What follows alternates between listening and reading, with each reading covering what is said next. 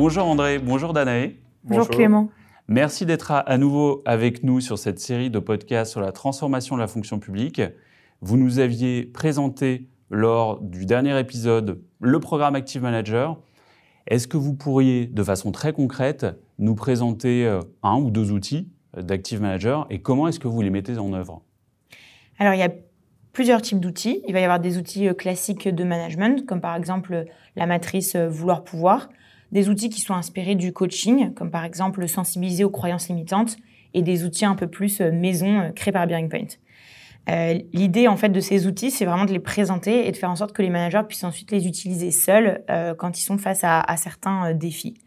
donc si je prends un exemple très concret, par exemple sur la matrice vouloir-pouvoir, euh, donc on a cette matrice avec un axe compétences et un axe motivation.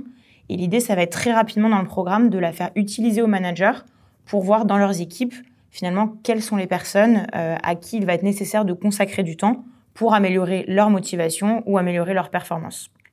Donc suite à cette matrice qu'on va réaliser euh, ensemble donc avec le mentor, on va pouvoir identifier des actions. Donc par exemple sur la motivation, ça m'est arrivé d'avoir une manager qui plaçait un membre de son équipe pas très haut, puisqu'elle avait l'impression que cette personne voulait partir. Euh, ça lui était arrivé de venir euh, euh bien habillée euh, au travail, donc a priori en recherche d'un nouveau poste, mais elle n'osait pas forcément lui poser la question, ce qui la gênait au quotidien dans le management de cette personne. Donc on a pris l'action ensemble en en discutant, elle a pris conscience de cette difficulté et elle lui a proposé une sorte d'entretien individuel pour un petit peu faire le point sur ses aspirations, à combien de temps il se projetait, ce qu'il souhaitait faire par la suite. Et très rapidement, ils se sont rendus compte euh, effectivement qu'il avait euh, ce projet à plus ou moins long terme, euh, mais au sein même de l'organisation, projet dans lequel elle a pu l'accompagner et ce qui l'a aidé aussi à lui trouver de nouveaux défis, de nouveaux challenges au quotidien pour son poste. En prenant un petit peu de recul, cette notion de vouloir pouvoir, c'est, voyez, c'est d'amener le manager à ne pas considérer qu'une baisse de motivation euh, on ne peut rien faire et on ne peut pas agir parce que, entre guillemets, c'est psychologique.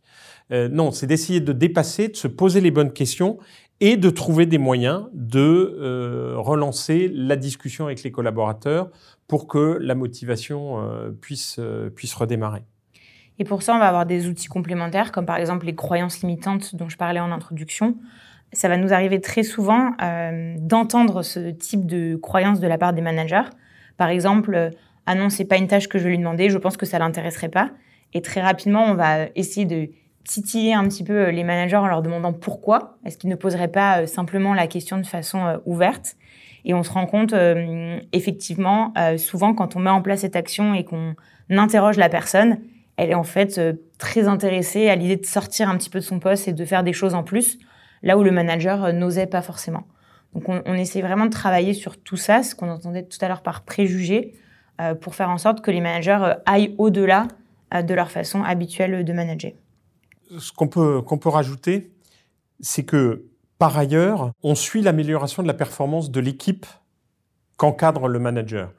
Et ce que les mentors vont faire, équipe par équipe, mais aussi en discutant entre eux, c'est de regarder comment est-ce que l'adoption de ces nouveaux outils change les comportements et est-ce que ces changements de comportement produisent la performance qu'on souhaitait, euh, qu'on souhaitait avoir, de manière à, le cas échéant, réorienter les priorités, manager par manager, hein, puisque comme l'a dit Danae, c'est très individualisé, mais euh, pour être sûr qu'on obtient des résultats et que du coup, on entretient l'intérêt pour, euh, pour l'approche. Parce que si ce que l'on met en place ne donne pas de résultats, ben, ça veut dire qu'il faut jouer sur d'autres leviers. Et les mentors sont aussi là euh, pour ça, c'est de comparer ce que les différents euh, managers euh, mettent en œuvre dans leurs équipes, se les présenter, faire de l'échange d'expériences, et que finalement, au total, toute l'organisation progresse. Merci pour ces éléments très concrets. Le contexte a beaucoup, beaucoup évolué hein, ces derniers mois, ces dernières années, avec la crise sanitaire. Comment est-ce que vous l'avez géré avec ce programme qui était en présentiel? Comment est-ce que vous avez pu mettre en œuvre des évolutions et, est-ce que ce programme a pu être continué de la même façon avec nos clients? Le programme repose sur de la formation initiale. Il faut donner un certain nombre de bases euh, et aux managers et aux mentors euh, pour qu'ils puissent rentrer dans le programme, qu'il y ait un vocabulaire commun, etc. il est vrai que les, formations initiales sont plus efficaces quand elles sont en présentiel, parce qu'en plus, on peut créer une dynamique à l'intérieur, du groupe. Néanmoins, euh, euh, on, a tous été confrontés à la nécessité de faire euh, ce genre d'opération, y compris en distanciel. on a su animer ces formations en distanciel et avec des résultats vraiment similaires à ceux qu'on obtenait en présentiel. En revanche, ce qui est, alors là pour le coup, euh, permanent, c'est que ça a ajouté aux questions que se posent les managers la possibilité de discuter avec leur mentor de comment est-ce que j'adapte mon management au fait que je ne vois pas mes collaborateurs tous les jours. Et ça, euh, euh, tous ceux qu'on a pu accompagner, ben, ils ont pu probablement plus vite que d'autres s'adapter à cette situation. Effectivement, le programme s'est avéré parfois encore plus pertinent dans ce contexte. Euh, d'abord parce que les difficultés en management s'accentuent. On va avoir plus de difficultés à manager à distance. Et ensuite parce que toutes les bonnes pratiques qu'on avait mises en place ou commencé à mettre en place, comme la routine, bien interroger ses collaborateurs, les écouter de façon active, c'est euh, d'autant plus valable à distance et d'autant plus utile euh, pour gérer son équipe.